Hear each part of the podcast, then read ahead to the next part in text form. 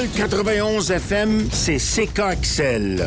Nous diffusons depuis Winnipeg, un territoire visé par le traité numéro 1 qui fait partie du territoire traditionnel des peuples Anishinaabe, Cri, Ojibwe, Dakota et Dene, et de la patrie de la nation métisse. Envol 91 FM, c'est notre radio. Miigwech. Quand il s'agit des droits de la personne, la musique parle haut et fort. Elle nous permet de faire preuve d'audace et de courage, de nous faire entendre. Et elle nous inspire à être des instruments de lutte pour l'égalité et la liberté. Célébrons les artistes qui ont aidé à amplifier les droits de la personne. Visitez l'exposition Haut et fort. Musique, résistance et changement au Musée canadien pour les droits de la personne. Achetez vos billets à droitsdelapersonne.ca. Pour la meilleure musique francophone au Manitoba, c'est Envol 91 FM. C'est notre radio. Pour la prochaine heure, vous écoutez Samedi de lire avec Amélie Boivin-Enfield. Bonjour tout le monde, j'espère que vous allez bien à l'émission Samedi de lire et aujourd'hui j'ai le grand plaisir de recevoir Brigitte Alpin. Bonjour Brigitte, ça va bien? Ça va très bien, toi? Très, très bien. Très contente de te recevoir à mon micro et j'ai envie de te présenter aux auditeurs. Alors, tu es fiscaliste. Tu, es connu pour euh, tes livres, tes documentaires, les conférences Tax Coop que tu as cofondées et tes différentes interventions dans les médias en rapport avec la justice fiscale. Tu as un bac en sciences comptables de l'UQAM, une maîtrise en fiscalité de l'Université de Sherbrooke et une maîtrise en administration publique de l'Université Harvard. Tu es également professeur en fiscalité à l'Université du Québec en Outaouais. Et ton premier livre, C'est riche qui ne paie pas d'impôts, a marqué l'histoire de la justice fiscale au Québec. Et je commencerai avec ma première question. Qu'est-ce qui t'a amené à vouloir étudier en fiscalité? C'était, euh, en fait, moi, je voulais devenir chanteuse. Ah oui? oui. Et euh, dans ma famille, ben, dans ma famille, proche de ma famille, euh, il y avait Céline Dion, qui était la conjointe de Renan Angelil. Mm-hmm. Et c'est, mon père connaissait cet entourage-là. Et évidemment, rapidement, je me suis aperçue que je suis pas à la hauteur. Donc, il peut pas avoir deux Céline, et même, et de très loin, en tout cas. Et, et c'est ça, et dans, et mon père, comme euh, homme d'affaires, euh, la, personne qui avait beaucoup d'admiration après Céline, c'était son comptable. OK. Et, euh, et donc, puis moi, j'étais bonne d'un chiffre, là, puis j'aimais ça, les affaires, puis j'aimais ça. J'étais, j'étais élevée d'une PME. Donc, ça m'intéressait de devenir comptable. Et lorsque je suis devenue comptable, j'ai fait un stage durant un été dans un bureau de comptable, puis je me suis aperçue que j'aimais pas tellement ça finalement, mais la fiscalité, j'aimais ça. Je voyais comme je trouvais qu'il y avait un aspect social dans la fiscalité, c'est ça qui m'intéressait, c'est comme ça que finalement rapidement j'ai fait ma maîtrise en fiscalité pour pas faire de comptabilité. Mais je pense qu'il y a eu quand même un assez long laps de temps entre la première maîtrise et la deuxième là. Oui, il y a eu euh, donc après ma maîtrise en fiscalité, je suis allée travailler euh, comme fiscaliste dans les euh, grands cabinets de comptables et, et les plus plus, plus les cabinets, euh, euh, je vais dire, d'envergure moyenne qui font de la PME. Et euh, ça m'a amené, lorsque j'ai pu comparer la fiscalité des multinationales avec la fiscalité des PME puis de monsieur tout le monde, monsieur, madame tout le monde, ça m'a amené à me dire qu'il y avait peut-être une fiscalité à deux vitesses. Et j'ai écrit mon premier livre, C'est riche qui ne paie pas d'impôts, en haut du garage, là, comme, comme les les histoires euh, de souvent quand on écrit notre premier livre, on se trouve un petit coin pour écrire le soir, puis on se réfugie là-dedans. Et ça s'est vendu vraiment plusieurs exemplaires. Oui, oui, oui, c'était un grand succès. Et là, en haut d'Harry Potter, ah oui? Ah, ouais. Donc, euh, il était pendant deux semaines euh, sur euh, Renaud Bré. Euh, j'ai gardé ces coupures de journaux-là qui surpassent Harry Potter qui, qui, qui, était sorti, ça faisait pas si longtemps. Et c'est ça. Puis, j'ai été invitée sur des plateaux à discuter de ça et je trouvais qu'il me manquait un background économique, politique, etc. Fait j'ai décidé de refaire, de retourner aux études pour aller chercher ça. Puis, tant qu'à retourner aux études aux alentours de 40 ans, j'ai dit, ben, je vais essayer un trip. Là, tu sais, d'aller, euh, je vais appliquer à Harvard. Puis quand j'ai été acceptée, je dis, ben, je vais y aller. Ça, on peut pas manquer cette chance-là. Fait c'est comme ça que je suis retournée aux études un petit peu sur le tard. OK, c'est intéressant. Et je le disais tantôt en début euh, d'entrevue, euh, tu as aussi fait des documentaires. Tu as même remporté un prix euh, Gémeaux du meilleur scénario pour le documentaire Le prix à payer, inspiré de ton deuxième livre, La crise fiscale qui vient. Comment t'en es venu à faire un documentaire? C'est que, dans le fond, moi, lorsque j'ai écrit mon premier livre en 2002, 2003, il est sorti en 2004, il y avait le documentaire de Corporation euh, qui euh, qui était de, qui est sorti durant ces années-là. Et moi, je suis tombée en fascinée de cette idée-là. J'ai trouvé que ça allait chercher un, un, auditoire beaucoup plus vaste mm-hmm. qu'un essai économique. Et même s'il est en haut d'Harry Potter, à un certain moment donné, on arrive à, des limites. Et, euh, et euh, ça m'est resté à l'idée de me dire, tu sais, faudrait faire un documentaire sur la fiscalité. Et euh, lorsque le livre La crise fiscale qui vient est sorti, je, je, pense que je me suis dit, je pense que je l'ai l'idée pour faire un documentaire. Fait que en tout cas, je suis partie avec mon baluchon pour essayer de convaincre du monde.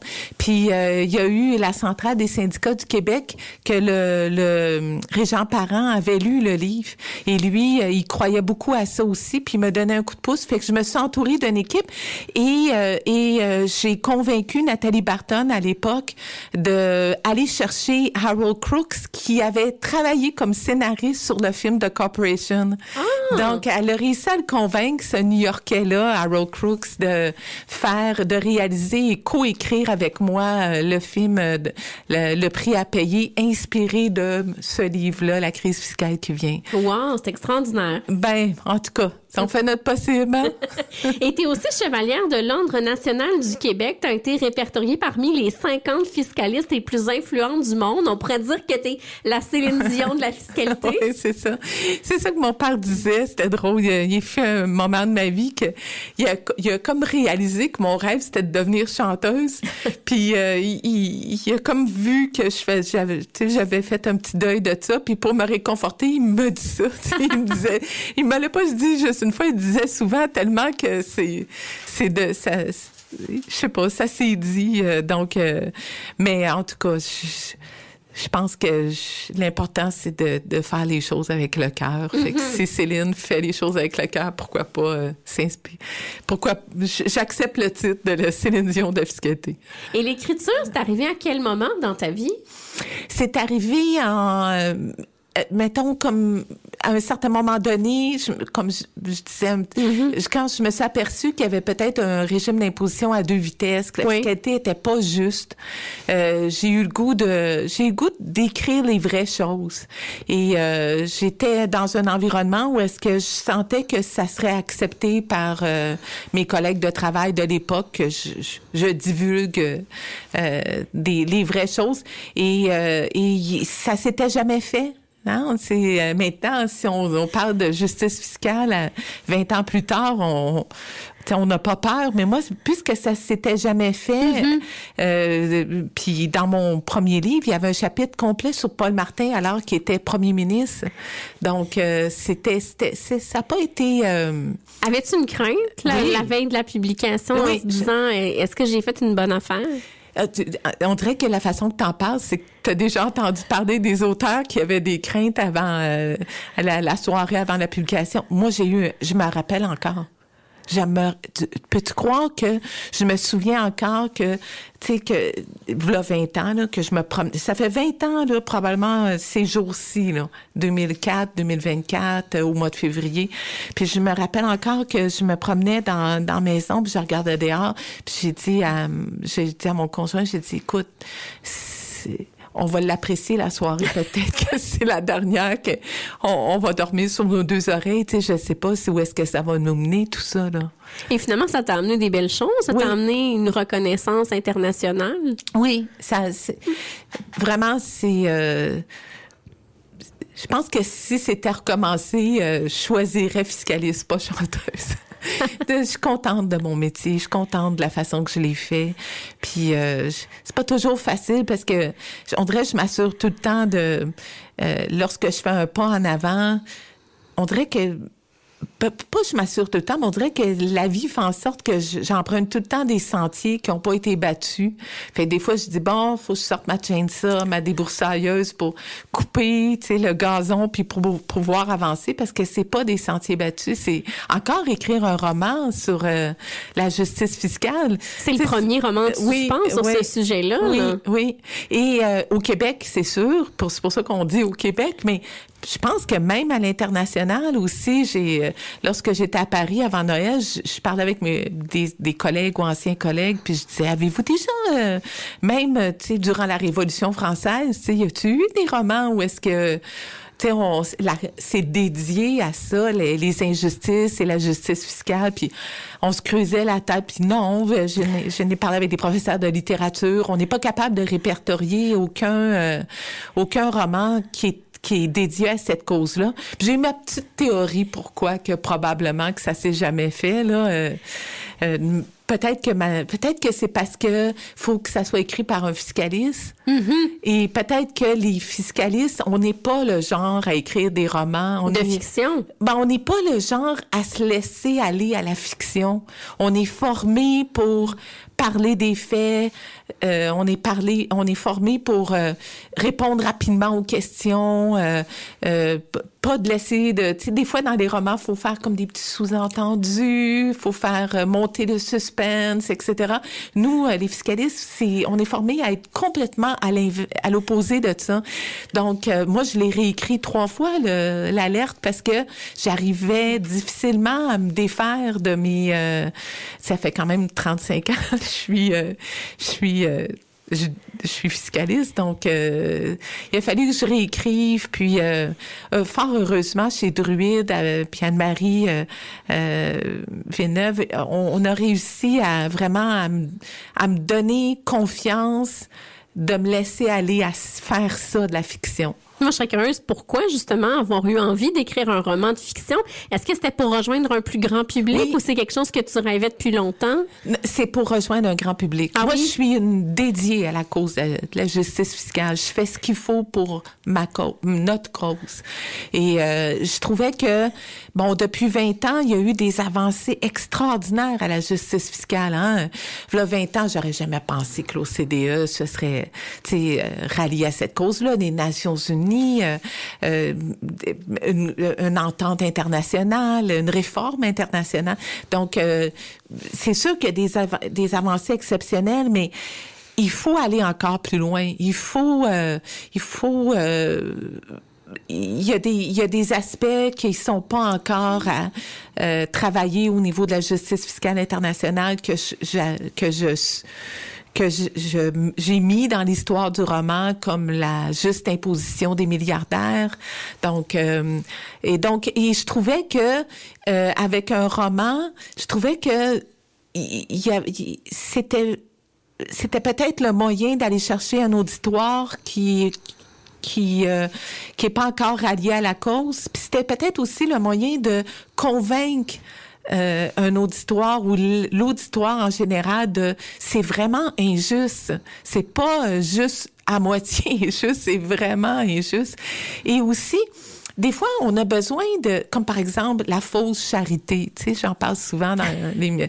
La fausse charité, les gens, ils ont de la misère à croire que ça existe. Ils veulent croire que les. les... Ils font ça pour les bonnes raisons, mais finalement, non. Donc, euh, des plongées dans une histoire où est-ce que je, je, réussis à intégrer la fausse charité, mais de façon. Euh, euh, de façon astucieuse, euh, tout doucement, la pousser euh, euh, dans l'histoire de manière à ce que l'auteur, à un certain moment donné, il se dise, ben, ça peut-tu, c'est-tu vraiment vrai? Ça peut-tu vraiment exister, cette affaire-là? Puis à la fin, y arriver puis dire, c'est tout ça, c'est basé sur des lois actuelles. Mm-hmm. Donc, ouais, fait, je trouvais que c'était comme une façon, je, me disais que peut-être qu'il manque ça, un roman à notre cause ou des romans à notre cause de la justice fiscale. Et je pense que ce qui est important de dire, c'est que même si on connaît rien en fiscalité, on va avoir beaucoup de plaisir à lire euh, l'alerte. Si tu me permets, Brigitte, on s'arrête au retour. Je veux qu'on parle de cette histoire-là, de ton inspiration l'écrire. Je reviens te chercher. Je savais que tu m'attendais. Je savais que l'on ne pourrait se passer l'un de l'autre longtemps. Je reviens te chercher. Comme tu vois, j'ai pas trop changé. Et je vois que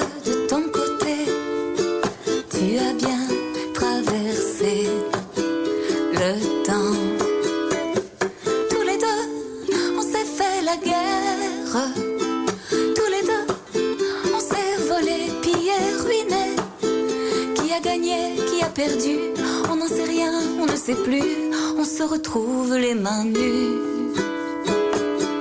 Je reviens te chercher,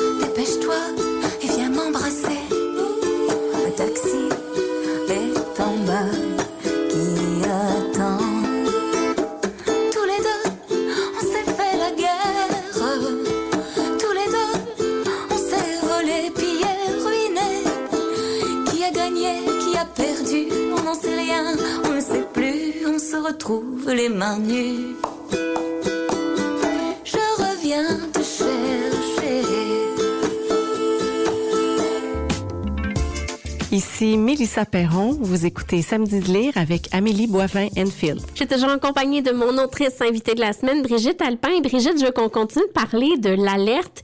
Et ce que j'aurais envie de dire en commençant, c'est que quand on ouvre le livre, il y a un avant-propos tu nous expliques comment est né le roman.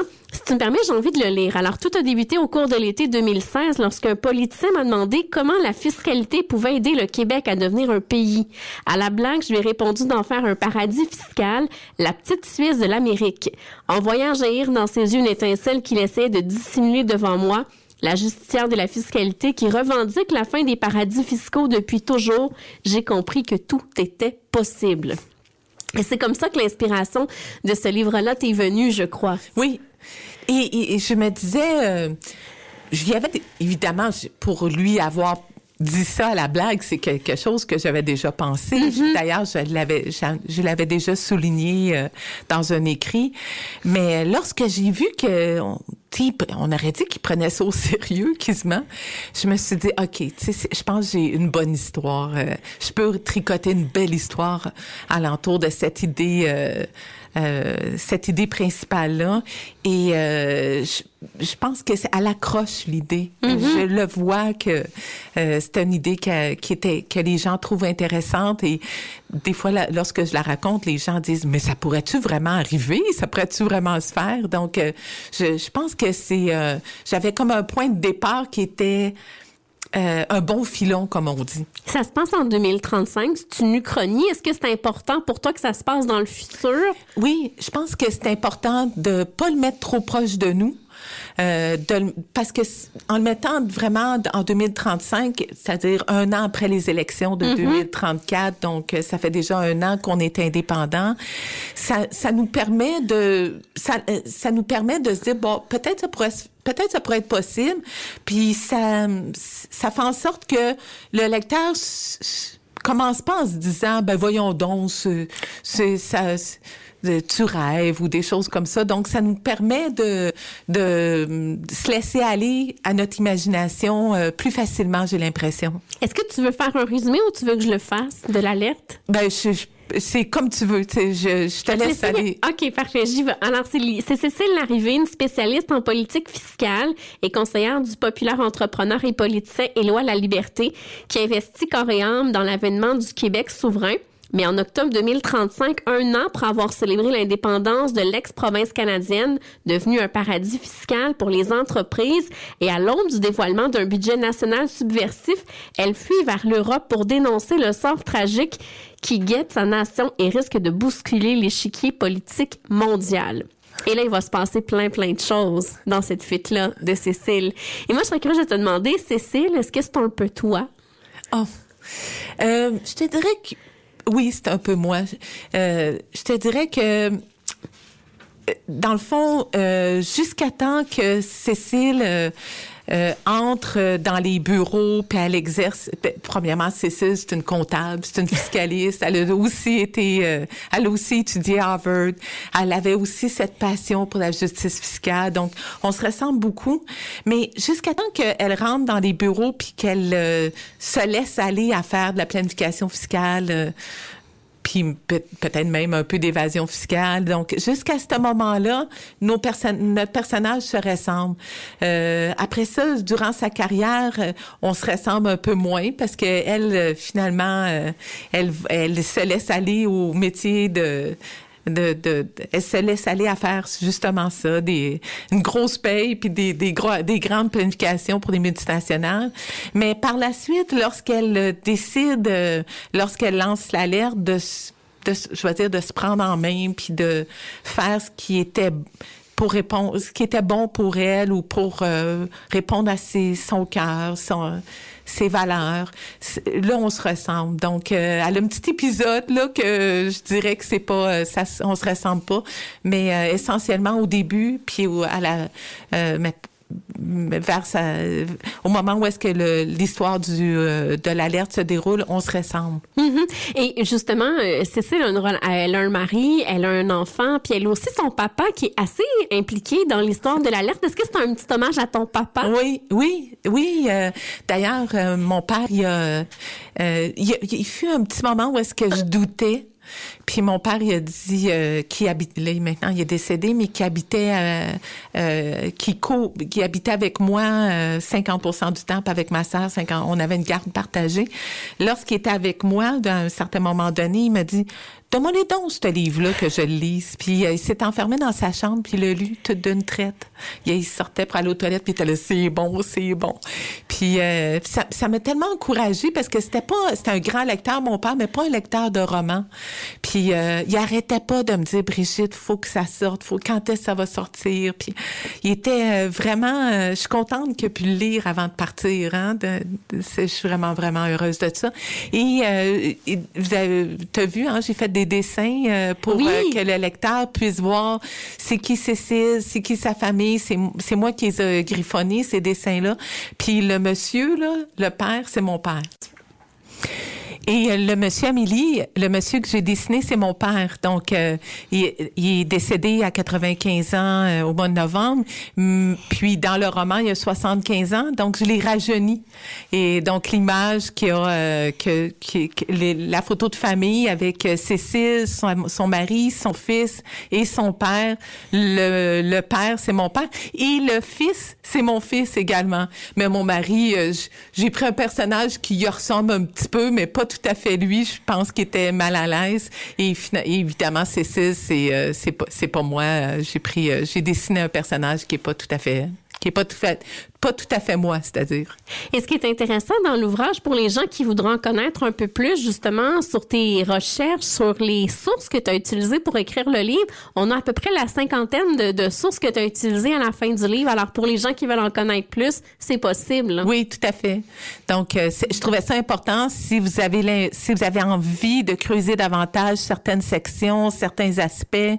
Euh, donc, j'ai j'ai mis beaucoup de ressources, comme par exemple toute la question sur la fausse charité. euh, euh, donc, euh, c'est vrai, j'y vais vraiment à fond sur euh, euh, le fait que le premier ministre fait utilise une fondation privée de charité milliardaire pour faire de la fausse charité et et je me suis assurée vraiment de donner le plus possible de, re- de ressources si les gens veulent aller plus loin sur ce sujet-là. Et un des aspects qui est vraiment abordé, puis moi qui m'a troublé, c'est par rapport à la justement des politiciens des gens d'affaires, entre autres, sur le fait qu'il faudrait pas que les gens vivent plus que 100 ans, puis si les gens sont malades ou en mauvaise santé, ben on doit s'en débarrasser, on doit pas leur donner de soins de santé.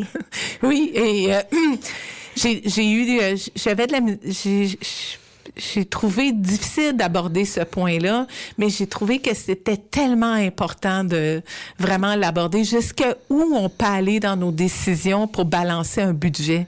Dans le fond, c'est j'en fais un petit peu une caricature lorsque je- j'amène cette idée-là, mais des fois, je regarde les choses de façon qu'elles évoluent. On sait jamais, ça peut être des idées que qui pourraient être amenées. Donc, euh, et donc dans le livre, euh, donc euh, le Québec devient un paradis fiscal pour les entreprises pour pouvoir se séparer, mais euh, les, le- les choses fonctionnent pas aussi bien que Cécile l'aurait espéré euh, au, au départ, et on cherche des façons pour combler le manque à gagner du fait que les entreprises paient plus d'impôts.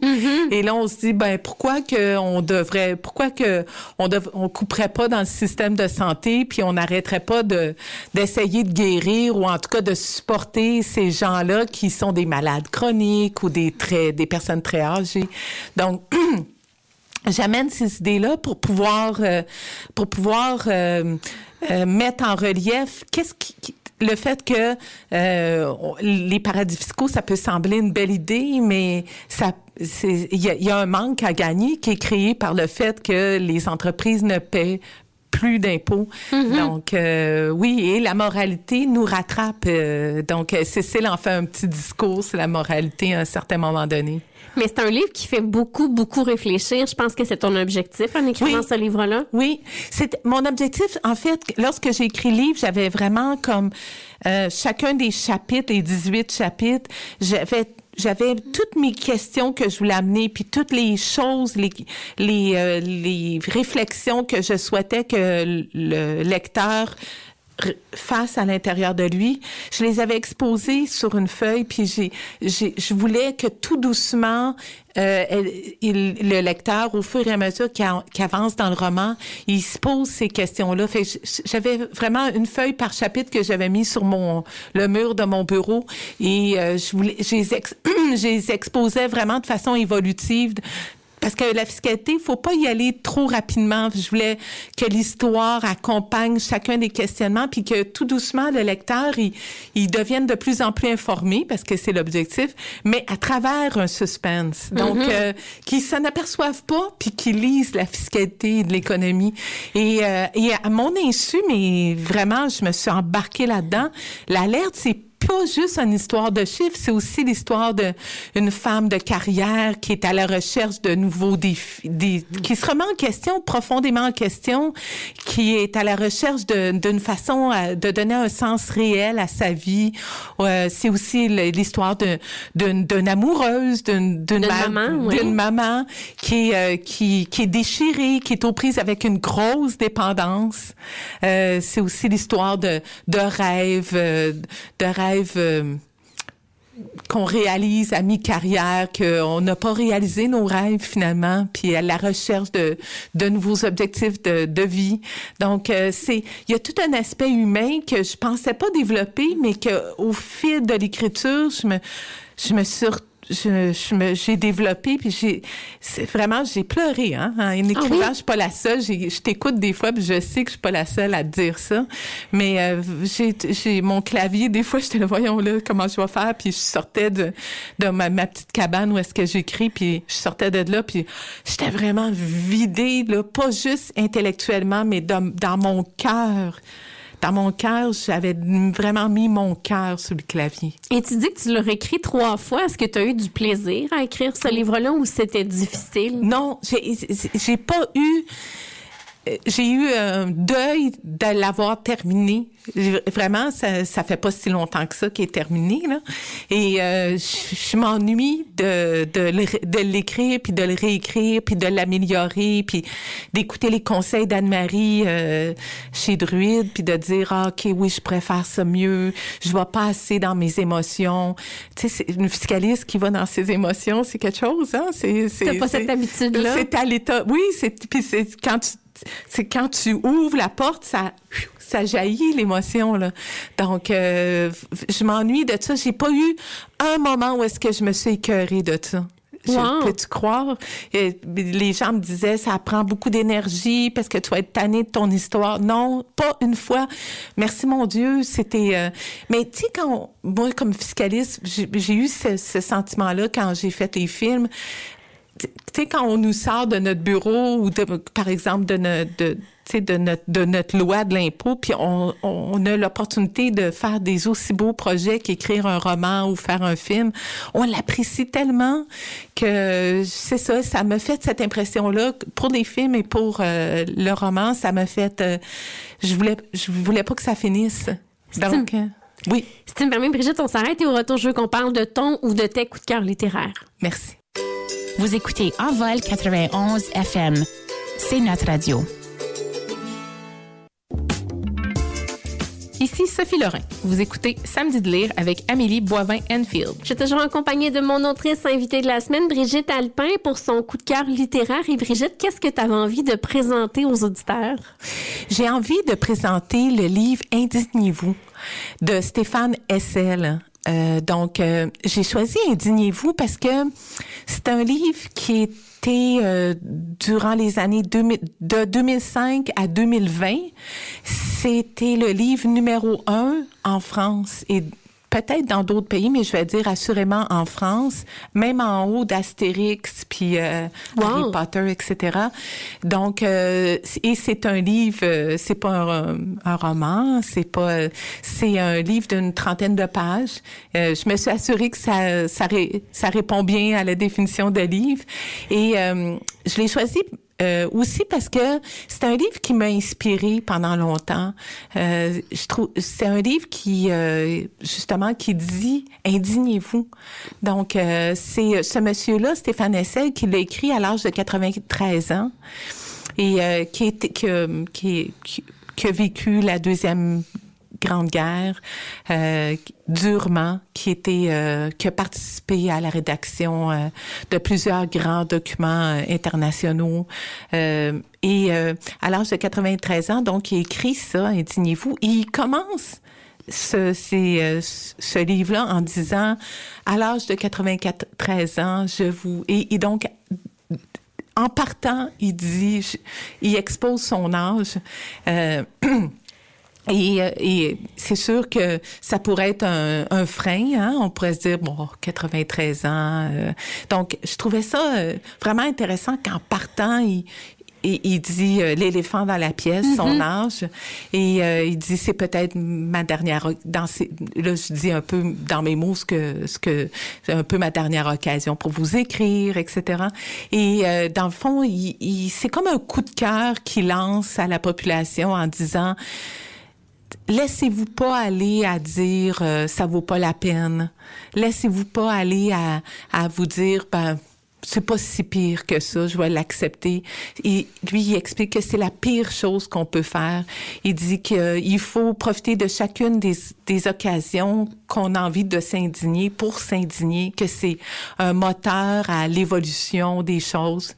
Euh, donc, le livre en tant que tel, il est il a été critiqué, hein. Il est pas euh, lorsqu'on lit, euh, on, s'attend tellement à quelque chose d'exceptionnel que on est peut-être un petit peu, euh, on, s'attend peut-être à mieux hein, lorsqu'on lit, Euh, mais il y a quand même quelque chose d'exceptionnel d'avoir écrit un livre. C'est c'est pas une histoire d'amour, c'est pas une histoire. euh, euh, c'est un livre vraiment euh, de société, de justice, puis qui qui réussit autant bien hein, sur euh, la charte numéro un pendant toutes ces années. Donc, euh, il y a quand même quelque chose à retenir de ce genre de livre-là, de son co- la façon qui été faite, son même son contenu dans, en quelque sorte. Euh, personnellement, peut-être que j'aurais écrit un, un livre qui était plus sur sur euh, l'importance de s'engager, de passer à l'action, parce que s'indigner, dans le fond, c'est Ça peut être péjoratif à Oui. certains moments, mais j'ai l'impression que dans ta carrière à toi, ça a été ça un peu. T'as t'as pas voulu laisser aller les choses, puis t'as voulu faire ta marque, puis en parler pour qu'on rouvre les yeux. Oui, oui, c'est ça. Et ça me, et dans le fond, c'est un livre qui date euh, de 2011. Donc, euh, c'est euh, déjà euh, 13 ans. Euh, je- je- lorsque j'ai écrit l'alerte, j'avais écrit une première version, un livre de 100 pages, parce que ça m'était resté en tête que, tu sais, peut-être que le message, faut pas le dire pendant des centaines et des centaines de pages. Peut-être faut réussir à le dire dans quelques pages. Et, euh, et inspiré de Indignez-vous, justement. Donc, euh, mais Anne-Marie Villeneuve de chez Druide me dit, me dit Brigitte, lorsqu'on lit un bon roman, on veut pas qu'il se termine. Donc, tu peux vrai. te laisser aller à écrire bien des pages. Donc, euh, mais j'avais envie de vous parler de Indignez-vous, ce, ce, ce livre qui est qui était euh, euh, qui a inspiré tant de, de jeunes et de moins jeunes à s'indigner, à marcher en France euh, dans sur la place publique, à ne pas laisser aller les choses. Et même ici au Québec, il était beaucoup vendu ce livre-là et, et qui m'a moi, moi moi également influencé. Ben tant mieux parce qu'on peut avoir ton roman maintenant. C'est ça qui t'a influencé à écrire l'alerte. Et moi, je serais curieuse de savoir est-ce que la lecture occupe une grande place dans ta vie? Es-tu une lectrice de polar, d'intrigue? Pas suffisamment, je dirais, parce que dans mon métier, moi, comme fiscaliste, les lois fiscales changent euh, à chaque année, à chaque, en fait, plus de, au moins deux fois par année. Donc, euh, il faut se tenir à jour. Il faut beaucoup lire euh, de la nomenclature, des arrêts de jurisprudence, euh, des nouvelles lois, des budgets. Donc, il y a une partie de mon métier qui m'oblige à m'investir investir beaucoup de ma lecture à me on appelle ça me mettre à jour. Donc euh, une fiscaliste qui connaît pas les plus récentes modifications des lois fiscales, c'est c'est c'est pas approprié. Donc euh, mais euh, j'adore lire un bon roman. J'adore aussi lire des bons discours. Des Ah oui? Ouais, des discours. Je trouve que c'est euh, ça l'inspire. euh, il y a eu des grands. Donc, je- je- mais un bon roman, pour moi, c'est un grand cadeau quand tu sais on tombe sur un bon roman, puis tu sais on a hâte d'aller euh, se retrouver dans notre chaise puis continuer à lire. Lire pour ton ça. plaisir personnel et Oui. non pour le travail. là. Oui, c'est ça. Donc, euh, et, euh, et moi, c'est sûr que comme, au- comme auteur, quand je lis, euh, c'est difficile de me laisser aller juste pour le plaisir. Je suis tout en train d'analyser les choses. euh, donc, euh, mais lorsque lorsqu'on euh, lorsqu'on j'ai réussi, à- j'ai plein de moments dans ma tête où est-ce que on savoure chaque page. Ah, c'est-tu le fun? hein? Tellement. Mais merci beaucoup, Brigitte, pour la belle suggestion. On s'arrête pour la chronique littéraire, puis on se retrouve pour la conclusion de l'émission.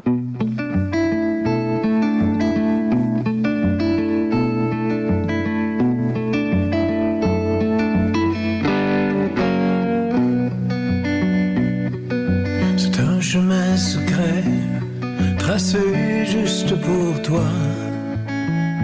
Tu ne sais pas d'où il vient et t'ignores où il va. Pavé de pierres précieuses ou de vulgaires cailloux. Il gèle sous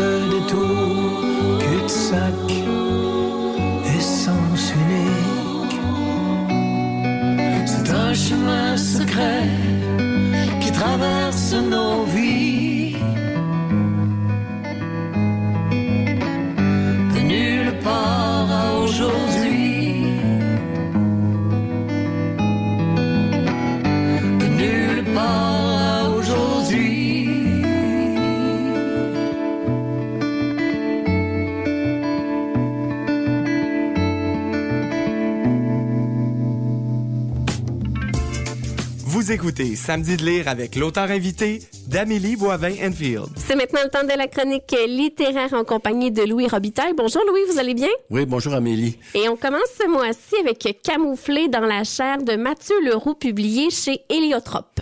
Oui, c'est ça. Alors, Mathieu Leroux, c'est un auteur, un comédien et un metteur en scène qui est très actif à Montréal. Camouflé dans la chair, c'est un roman en deux parties très distinctes. Selon le site Internet de l'éditeur, c'est un roman qui propose, je cite, une déambulation de l'extrême. Je dois dire que c'est exactement ça.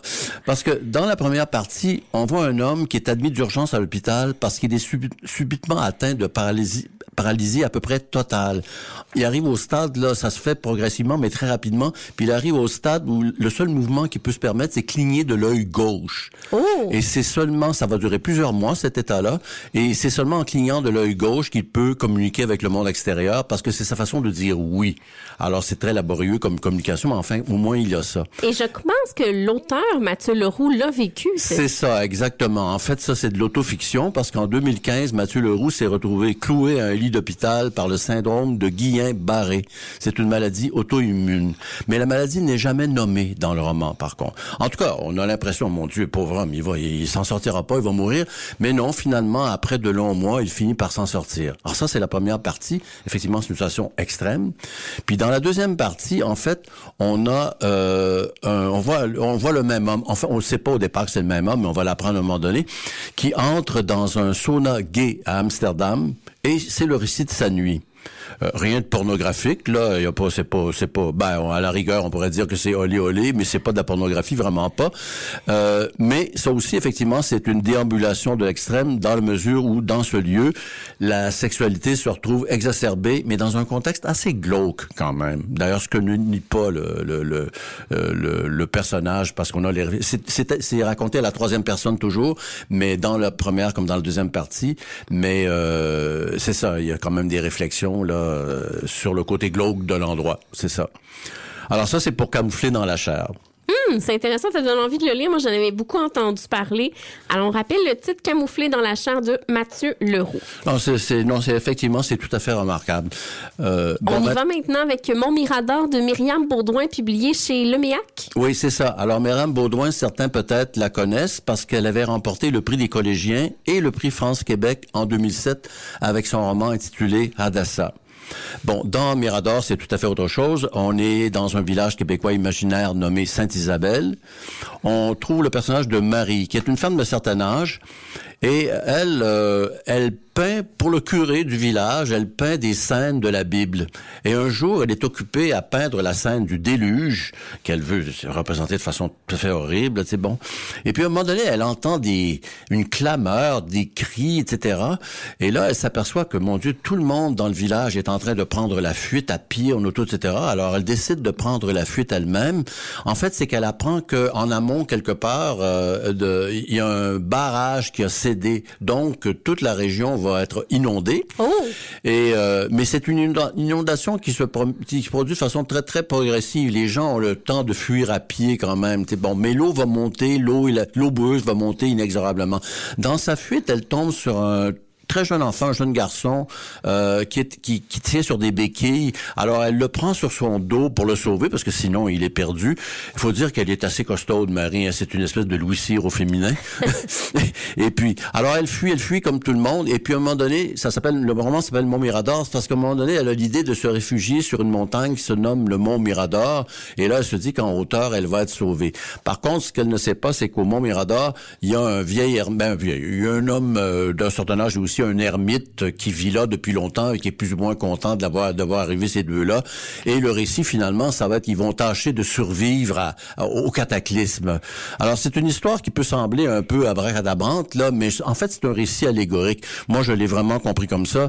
Euh, c'est que cette espèce d'inondation là de d'eau boueuse euh, qui se fait lentement mais inexorablement, je pense que ça met en scène euh, le, le cataclysme climatique auquel l'humanité fait face en ce moment. Alors euh, et auquel il va bien falloir réagir à un moment donné. Alors c'est c'est c'est ça que le que le roman met en scène, mais de façon mais de façon très très symbolique, très très allégorique. Ah, intéressant. Alors, ça s'intitule Mon Mirador de Myriam Baudouin. Et là, on y va maintenant avec l'héritier de Michael Gouveia, publié chez Poète de Brousse dans la collection Prose. Oui, c'est ça, exactement. Alors, euh, ben là, je, je vais en parler brièvement. C'est un, c'est le récit au jeu, euh, au jeu d'un homme dans la jeune vingtaine. Euh, il est né à Montréal de parents portugais. Et il raconte d'ailleurs sa, petite enfance qui est dans le quartier portugais à Montréal. À ce moment-là, il, il vit pas au Portugal, mais il vit dans un environnement très, très portugais. Mais juste avant de commencer l'école primaire, euh, sa famille déménage à Laval.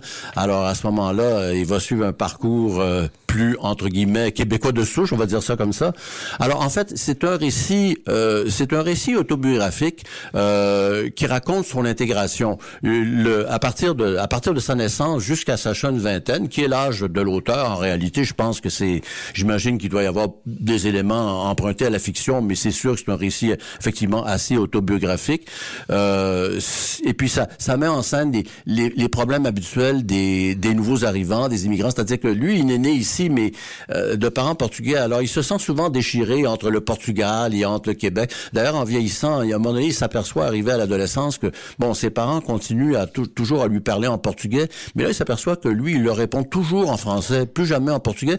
Puis même, il s'aperçoit que lorsqu'il a l'occasion de parler portugais dans sa famille, etc., bon, euh, ben, il s'aperçoit qu'il parle de plus en plus mal le portugais, etc. Et il se sent un peu mal par rapport à ça.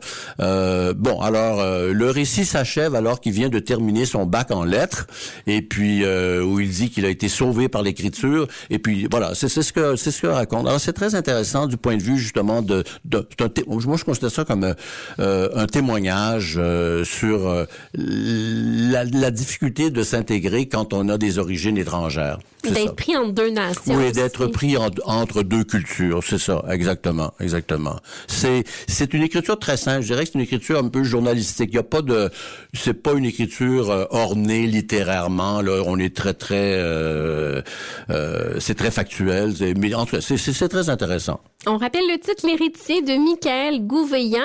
Et là, on va terminer avec Wellsford de Claude Guillemin, publié chez Prise de parole. Oui, alors prise de parole, c'est une petite maison euh, d'édition de Sudbury en Ontario. Euh, L'auteur Claude Guillemin, en fait, est un franco-ontarien.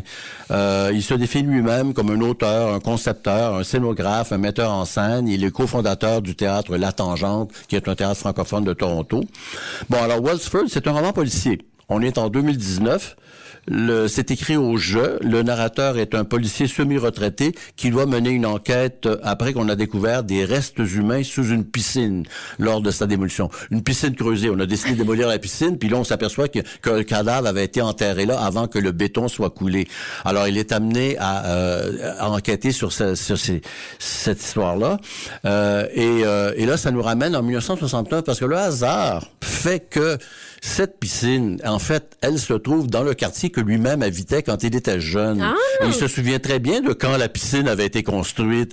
Alors, il enquête, ce- il se trouve... à- Donc, l'action du récit alterne sans arrêt entre 2019, le moment où le policier fait enquête, et 1969, qui est euh, la fin de son adolescence. Et là, il entre en contact avec tous les gens qu'il avait connus à l'époque, etc. Euh, et il va... Et finalement, il va finir par résoudre l'énigme. euh, et c'est... c'est- Alors, c'est un roman policier tout à fait typique. Euh, c'est bien captivant. Je- Disons que j'ai trouvé ça un petit peu lent à démarrer, mais à un moment donné, euh, j'ai été captivé, je l'avoue. Euh, en tout cas, c'est ça. Et la page couverture est vraiment intéressante. Moi, elle me donne envie de lire. Là. Oui, ben on aperçoit, c'est c'est sûrement un personnage féminin que je ne nommerai pas, dont le rôle est très très important, très important dans le récit. C'est la mère d'un des adolescents qu'on voit en 1969. Alors, euh, mais euh, ce qui est intéressant aussi dans ce récit-là, c'est que, comme je vous dis, c'est ça, ça se passe à Toronto. Ah oui, j'ai- oublié, j'avais oublié de le dire, ça se passe dans la banlieue de Toronto, et euh, ça met en scène. Bon, y a- tout est écrit en français, mais c'est un côté très très franco-ontarien justement.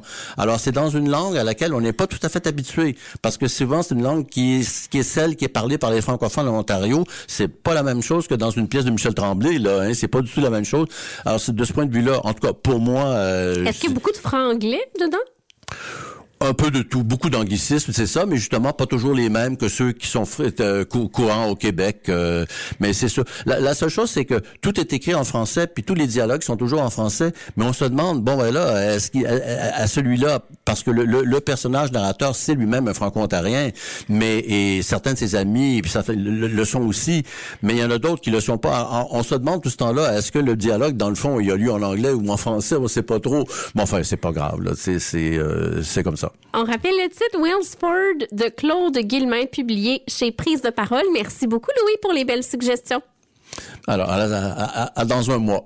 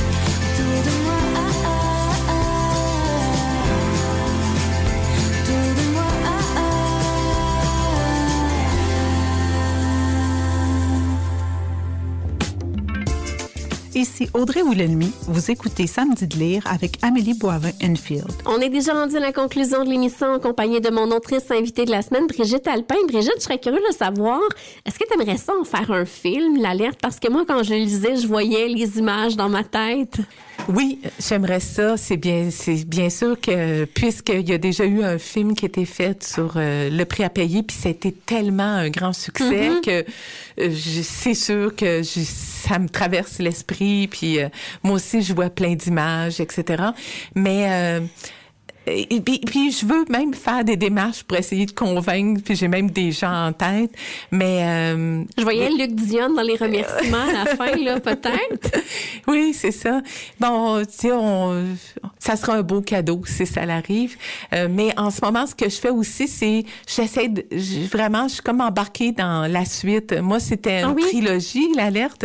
Donc, euh, je, je, je, je- je suis en train de mettre euh, mon, mon, mon grand tableau de bord sur la, le deuxième tome euh, en place. Et euh, je- lorsque je- je- je- j'en parle avec les gens, je, je prends vraiment en note tous les commentaires qu'ils disent pour pouvoir euh, les adresser ou, euh, tu sais, je vois leur intérêt, je vois c'est quoi qui, qui les fascine euh, da- davantage. Fait que j'en, prends bonne note pour euh, le tome 2. Ah, je suis contente de savoir que c'est une trilogie. Je savais pas que c'était une trilogie. C'est une belle surprise. Est-ce que tu sais à peu près le tome 2 pour en sortir à peu près quand? Dans un an? Ben, j'aimerais ça que pouvoir. euh, mais écoute, le- l'alerte m'a pris trois ans. mais peut-être parce que c'était le premier. Peut-être que là, je sais comment faire les choses sans que ça prenne au- aussi longtemps. Mais j'aimerais ça que ça sorte, met- mettons, dans un an, un an et demi, alors que les gens sont pas très loin du tome 1. Puis le tome 2, il est vraiment. En tout cas, l'histoire. j'ai écrit le tome 1 en, en me disant que, euh, en sachant que le tome 2 euh, arriverait avec l'histoire qui était, la façon que l'histoire était tricotée pour le tome 2. Mais, puis, au début, je me gardais des petites réserves, je me gardais des petites surprises pour le tome 2. Puis, euh, ben je parle souvent d'Anne-Marie, mais elle a tellement été exceptionnelle pour moi, Anne-Marie. Elle m'a tellement bien accompagnée. Mais Anne-Marie, à un certain moment donné, de chez Druide, Anne-Marie Villeneuve m'a dit, Brigitte, écris comme si c'est ton seul livre que tu vas écrire. Puis c'est vraiment ce que j'ai fait. Elle dit, garde-toi aucune réserve, mets tout, tout, tout. Fait j'ai vraiment tout donné dans ce livre-là. À un certain moment donné, je me disais, mais j'aurais plus rien. Puis je me, suis- je me suis dit, c'est pas grave. Tu sais, c'est un jour à la fois, la vie, hein, dans le fond. Fait que j'ai fait comme si c'était mon dernier livre. Ben, mission accomplie parce que moi, j'ai eu un bonheur à lire l'alerte et là, j'attends la suite avec impatience. Merci beaucoup, Amélie. Merci, c'est gentil. Et qu'est-ce qui s'en vient pour toi dans les prochains mois? Est-ce que tu vas aller à la rencontre des lecteurs dans les événements littéraires? Oui, je veux aller vraiment, euh, je vais aller raconter l'histoire de l'alerte aux gens. Je vais aller euh, les voir aussi lorsqu'ils lisent le livre puis qu'ils ont apprécié. Moi, je suis tellement heureuse de ça. J'ai tellement, euh, euh, je, je- commence à avoir des gens qui disent, oh, j'ai tellement aimé tel passage. Euh, C'est, c'est, pour moi, c'est comme première, comme premier roman. Je, C'est du bonbon. C'est, ah, c'est tellement un beau cadeau d'entendre ça. Donc, euh, je veux vraiment là profiter de ch- chaque moment que va m'offrir l'alerte et les lecteurs qui l'ont apprécié. Et tu es actif sur les réseaux sociaux, alors c'est facile de te rejoindre pour te faire des commentaires. Tu es sur Facebook, X, Instagram. Tu as même un site Internet où on peut t'écrire. Alors les auditeurs sont invités à t'envoyer des messages. Oui, s'il vous plaît. oui, s'il vous plaît, je garde les messages en souvenir en plus de ça. Mais en plus, j'ai une copie à faire tirer de l'alerte. Alors, je vous invite à vous rendre sur le site Internet de l'émission samedidelire.com dans l'onglet concours. Merci beaucoup, Brigitte, d'être à l'émission. Oh, merci tellement de l'invitation. Ça me fait vraiment plaisir. Merci. Merci à vous à la maison. Passez une excellente semaine. Je vous retrouve la semaine prochaine pour une autre émission. Et entre-temps, vous pouvez nous suivre via Facebook, Instagram et Twitter. Sinon, sur toutes les plateformes de podcast. Bonne semaine. À la semaine prochaine.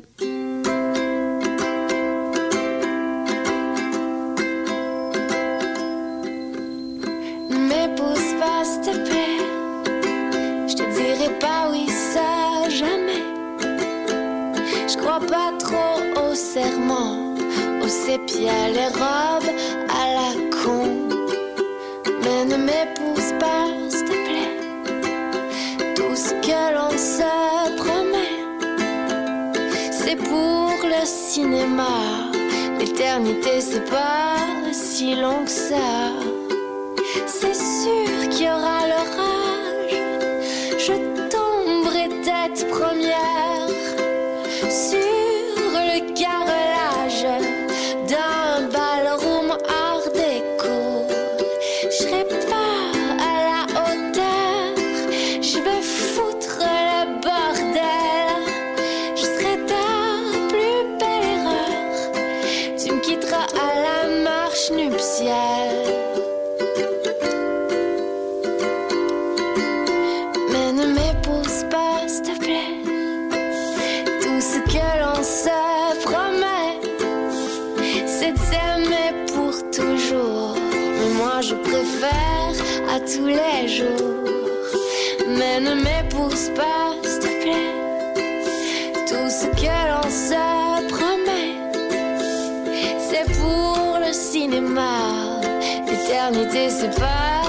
si long que ça.